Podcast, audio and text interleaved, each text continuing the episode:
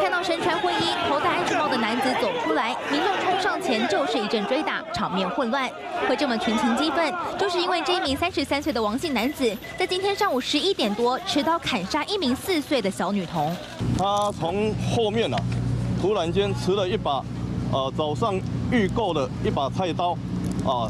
就直接对这一名刘姓的小妹妹啊。呃，吓死我。年仅四岁的刘姓女童，今天上午骑着滑步车和妈妈一起出门，要到捷运站迎接弟弟妹妹和外公外婆。结果小女童的滑步车在路上卡住，无法前进。妈妈以为嫌犯要来帮忙移车，却没有想到竟然是用刀子当场朝女儿脖子猛砍。直到目击民众来帮忙，才制止这一名嫌犯。但女儿已经身首异处，不幸身亡。他去到那边，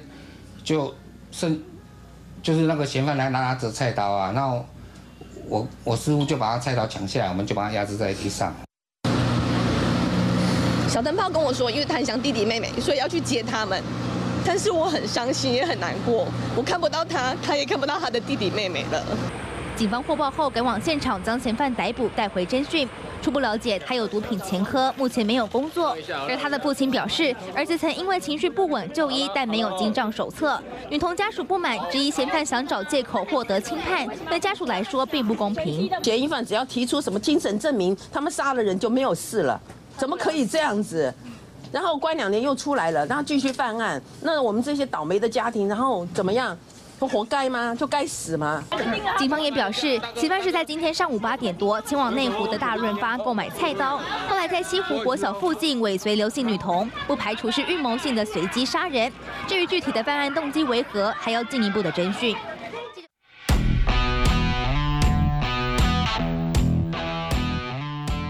欢迎收看《灿烂时光会客室》，我是管中祥。灿烂时光会客室要带我们回顾讨论重要的社会议题，让我们能够看到这些议题背后的一些政治、经济、文化、社会的这个整个系统性的这些问题哦。在讨论一件事情的时候，不是只有看到那个热闹的冲突，还包括背后的门道。我们也有这个 YouTube 频道，也有这个各式各样的 iTune 的订阅的方式哦，在我们的节目的下方，你都可以看得到。也欢迎我们订阅，随时。可以收看、收听过去甚至一些即时的节目哦。最近这个天气非常非常的变化很大，所以我们的观众朋友呢，呃，听众朋友也一样要请你要保护你自己的身体哦。除了武汉肺炎这个肆虐疫情未止之外哦，其实也不要因为这个天气哦而着了凉哦。好，那其实今天要跟大家谈到这件事情，事实上是非常非常。啊、令人难过、有点悲伤的一件事情，在一开始的片头，其实呃也让大家看到了回顾的这一件事情没有错，就是呃小灯泡的事件哦，已经发生至今四周年了哦。那前两天我们也看待呃在王婉瑜的这个脸书上面，是小灯泡的妈妈也做了这些心情上面的回顾跟调整哦。说实在的，呃，看到这些。呃，整个的经历或者是他自己的心路历程，让人家是非常非常难过，而且是不舍哦。那当然，这一件事情发生已经四年的时间。其实当时这个事件发生的时候，其实引发了非常重要的社会的讨论哦。那除了我们非常愤怒这一种所谓的惨绝人寰，这种非常呃残忍的这种所谓的杀小孩，或者是这一种所谓的杀人的手法之外，这件事情引发的也包括死刑的问题、精神障碍的问题，或者是包括了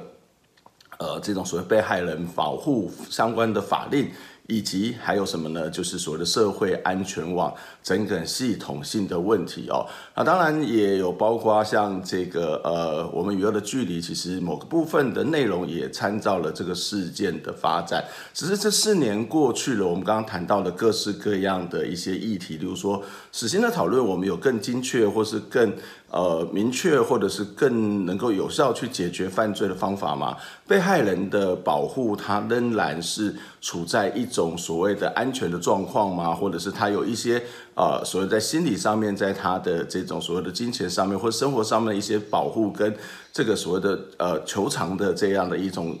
这样的一个制度，或者是一种法令的这种保障嘛，或者是社会安全网的问题，其实都值得我们要一一的更再进一步的关心。我们在啊、呃，接下来要看一个新闻，这则新闻是在前几天，其实立法院曾经针对了这个被害人保护法进行了相关的讨论。来，先来看一下这一则报道。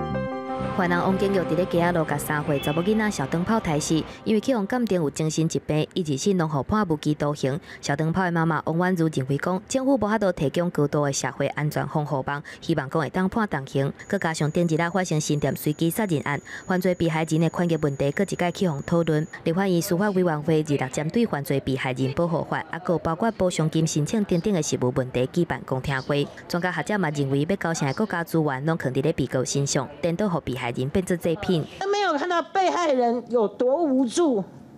你们也没有看到被害家属有多惶恐。单单只是从文字面，你们绝对没有办法做到位。被害人保护协会目前我们的专任人员，从总会一直到分会，只有六十五个人。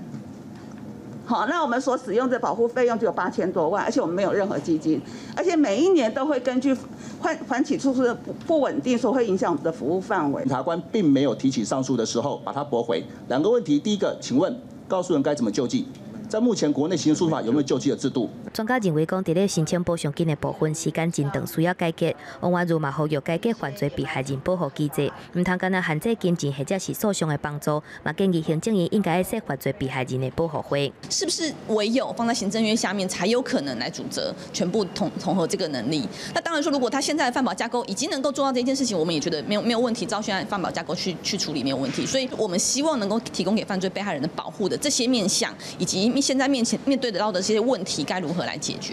行政院下设的层级意义不大，你行政院下设层级的话，就变成你容纳越多的呃行政单位的人，那只会拖慢速度而已。针对各方的意见，环保协会强调讲会继续强化事务相各机构的联络，嘛强调会以标准作业流程来处理个案，也就是要保障服务品质，达到具体效益。记者综合报道。在这则报道当中，其实我们很明显的看到的是，在于被害人保护，不管是在法律或者是资源上面，非常非常的不足哦。例如说，在这个新闻里面，饭保协会台中分会的陈一成主任。他就表示说，被害人保护协会呢，目前的专任的人员哦，其实是呃非常非常少的，从总会一直到这个分会只有六十五人哦，然后他们所使用的保护费用也大概只有八千多万哦，所以你可以看到这四年来，在这个所谓的被害人保护这个部分，其实是非常非常的进展的有限哦。那它其实也不仅是这个所谓的被害人的这个保护的问题哦，那其实。这个社会在面对这些问题、这些事情的时候，也要必须要思考，呃，这个社会为什么会有这些加害者？如果没有这些加害者，当然也就比较不会出现这些被害者，也就是我们必须要再进一步再讨论的一个议题哦。那呃，看看到这个新闻，就让我想到在呃，也是一样是在二零一六年的时候，这个小灯泡的爸爸曾经在公库上面发表了一篇文章哦。那这篇文文章的标题是“小灯泡父亲庭前声”，呃。庭前声明，然后身为父亲的我决意要选择这一条艰难的路。我现在来把这篇文章里面的一些内容的来帮大家回顾一下哦。那小戴爸爸他提到一件事，他说司法在消除凶手之前，应该要先问一件事情：问什么事情呢？为什么整个社会在他坠落杀人之前哦，堕落坠落杀人之前呢，没有去接住他哦？那他也提到一件事情，就是司法也应该注入人性。啊，注入生产的管理精神，它不仅仅是判断有罪或无罪，或者是有没有教化可能，或是要不要社会的永久隔离这件事情，它更应该被期待在审理的过程当中，能够不寻旧例，不落俗套，而经由剖绘嫌犯的这个生命史，试图了解他生命当中的每一个段落，若是在社会安全网中的每个环节。啊，包括家庭教育、社工、卫福、警政、警务，能够在手伸长一点哦，接住他，让他从这个人冷漠、霸凌、对立、失业、毒品的回圈当中去跳脱、摆脱冷漠，然后求助专家，建立绵密的社会支持网络，也许可以减少这种所谓反社会人格的滋生，而强凌弱落在凌更弱、欺凌更弱的汉事呢，就能够减少发生。那小头爸爸他最后语重心长的说：“我的孩子将来也就不会再面对这种不可预期的随机的暴力哦。”坦白说，嗯。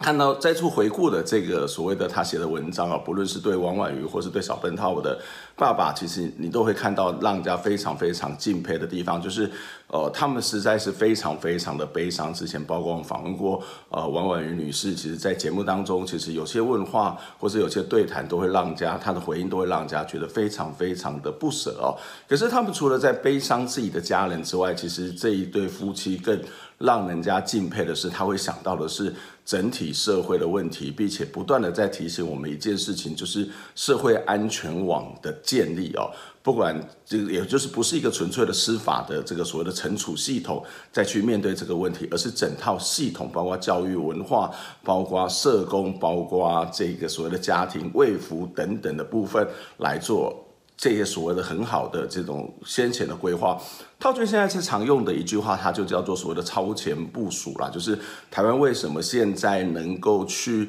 呃面对这个所谓的新冠肺炎或者武汉肺炎的这一种侵扰，而能够让更多的能够跟其他的国家相较之下，我们是一个比较安全、比较自在的环境。其实就是我们在这个社会里面，不管政府或是民众，常常挂在嘴上的一些所谓的超前部署。那让这个所谓的肺肺炎会去展开蔓延的时，这些所谓的状况是能够得到某种的抑制，或是得到某种的这种消解。同样的，当我们在面对社会犯罪的问题，这个超前部署其实也是非常非常重要。那什么是超前部署？什么是社会安全网？哦，这个王婉玉曾经跟马总统哦，马前总统曾经有一个对话，我们来看一下他们怎么去讨论这一件事情。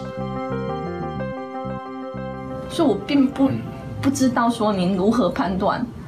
这样子做是有效防止的方法。我这我我刚还没有讲完。三年多前，内湖发生震惊社会的小灯泡命案，前总统马英九前来慰问小灯泡妈妈王婉玉。对于马英九提高见警率的说法，当场回应：提高见警率无助于解决问题。在十一号晚间，王婉玉公布这段影片后，被大量转传，引发网友回响。影片中，他也建议应该从家庭等各方面思索，来建构社会安全网。我不认为你可以在全台北市布下天龙，养全台湾布下天罗地网的警力。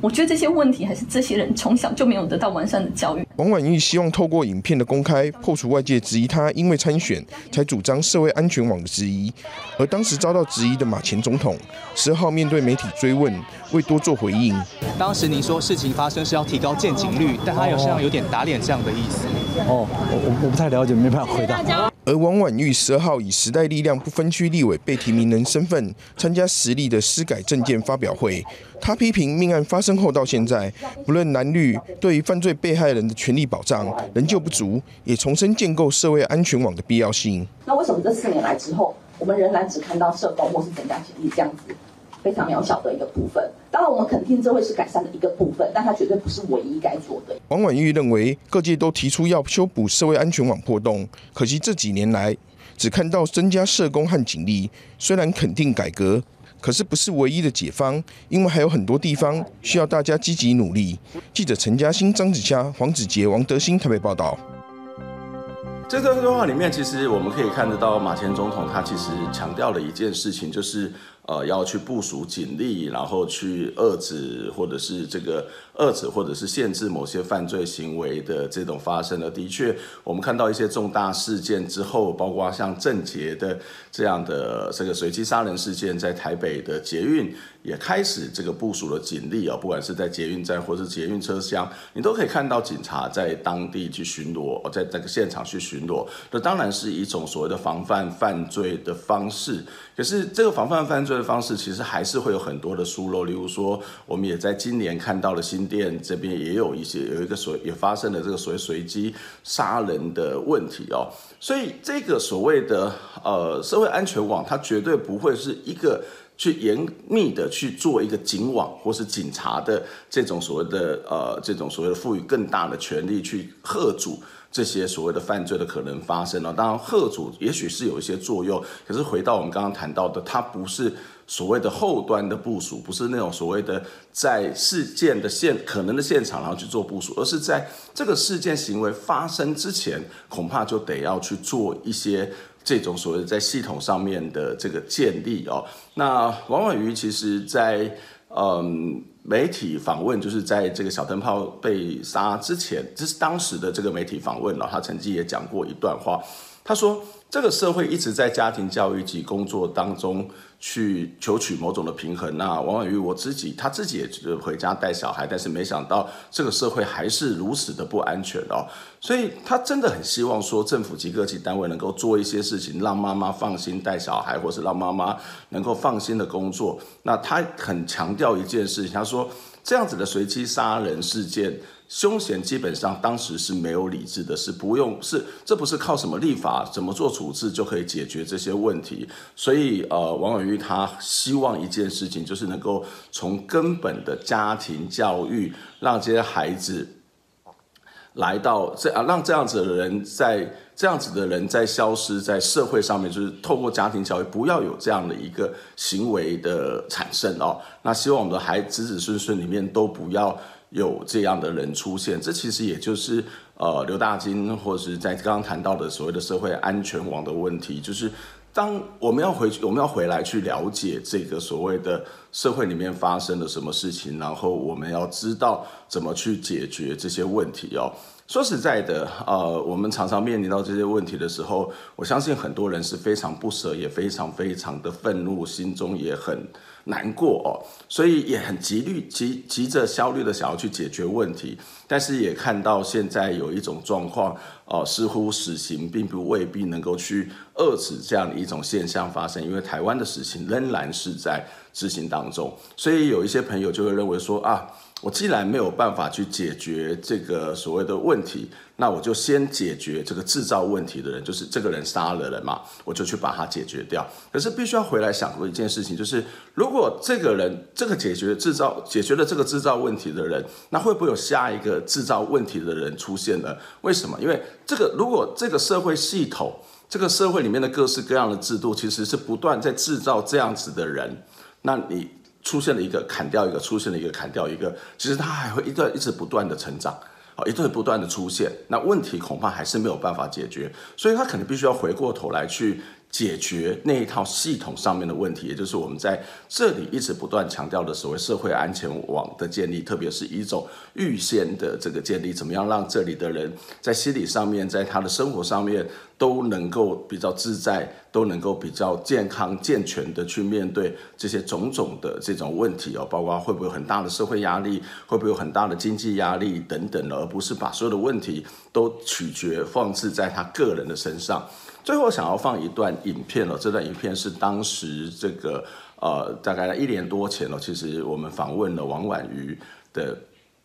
访问的内容哦。那这个访问的内容，其实说实在，这一次的专访，我们大概花了一年多的时间，呃，等待啊他愿意去接受这个访问，所以他好不容易经过了某些的阶段，他愿意来跟我们来谈这件事情。我们来看一下当时的这个访问的内容。如果只单单谈死刑，我觉得确实可以让这个人免于再次伤害社会。但我们无法犯，我们无法知道说下面会不会有第二个人、第三个人、第四个人发生这样的情况，或是有这样子的精神状况，或是这样子的行为。嗯、所以，我们除了觉得应该要针对这个个案，让他能够与社会隔离之外，我们也希望能够有比较更长久一点的对策，是希望能够尽量减少这样事情的发生。这也是我们为什么要去讨论，或者我们希望知道这个人发生什么事，因为。唯有透过一些已经发生的案例或者已经发生的状况，我们才比较有可能去知道到底出了什么事情，在我们的国家，在我们的社会，在我们的教育，在我们的各种面向，社会安全、呃卫福等等这方面，是不是有更多可以着力的地方？王宇也再一次的告诉我们，其实国家它呃很多的地方可以去着力去解决这些问题哦。那当然，在着力解决这个问题之前，我觉得还有一件蛮重要的事情，就是我们到底要真正的去了解这样的事情到底是怎么样的发生。例如说，呃，我们的政府有没有经过这一连串的随机杀人事件之后去做的一些统计，去了解这些罪犯的这种所谓的犯罪的原因？那这个社会出现了什么样问题，或者是个人出现了什么样的问题？这些罪犯他会去用这样的一种残忍的手段去说，去去处理他自己的某种的情绪，或者是去发泄他自己的某种的情绪。那甚至他是一种没有情绪的。莫名其妙情绪之下去杀了人，这其实都必须要有一些研究机构或者是系统性的去解决或去了解、去统计、去研究这些事情，然后慢慢的发展出一套回应的方式哦。那就如同呃王婉瑜他在当那一段专访里面所说的，唯有透过一些已经发生的案例，我们才比较有可能知道发生了什么事情。我们社会、我们的国家才有更多安全可以着力的方式。这些事情都已经发生了，我们必须要从这些事情里头去做检讨。而这个检讨，并不是只是单纯的把那个制造问题的人拿掉，而是要回过头来去修复，要去完整的去重新建立这一套系统，去了解这一套系统到底出了什么问题。以上就是这个礼拜的关键新闻，我们下回再见，拜拜。